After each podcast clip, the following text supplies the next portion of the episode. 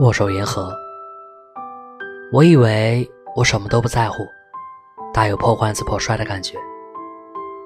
但其实是因为在乎的东西太多，内心的禁锢太多，很多事情都想做得更好，所以才会让自己过得这么痛苦。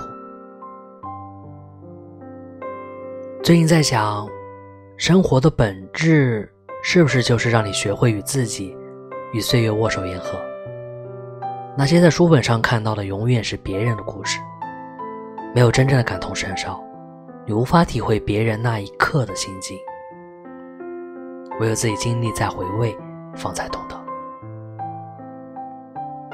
很多时候，我很羡慕那些心态很好的人，我觉得在某种意义上说，他们是胜利者，是自己的胜利者。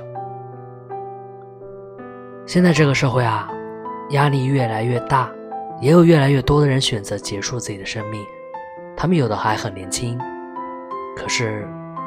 就是那么一瞬间扛不过去了，心态崩了。有很多人无法接受和理解选择轻生的想法，觉得生活没有过不去的坎。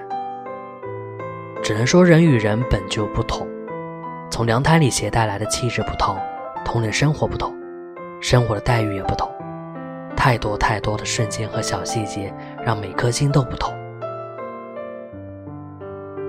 我能理解那一瞬间过不去的崩溃，也能理解生活还该继续的坚强。善恶是一瞬间，生死也是啊。最近也会有一些不喜欢原生家庭，总觉得这样的自己和他们脱不了关系。那些年缺少的温暖再也补上了，又或许他们也没想过补。孩子并不能决定他来不来这个时间，决定权在父母。所以我想，这大概是为什么要规定父母抚养和教育的义务了吧？不是没有能力，而是不愿意啊，没有心思。也许是我觉得自己最悲哀的地方了吧？没有人支持和爱，让我在外面的世界显得更加的懦弱和胆怯。没有人爱我。我亦不爱自己。成长路总是痛苦的吧？挺过每一次痛苦，也对自己的认识更多一分，对自己会更好一分。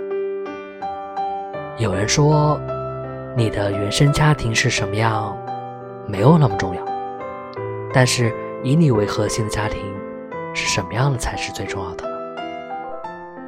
所以，什么才是我们应该？坚持下来的理由呢。我是卫士。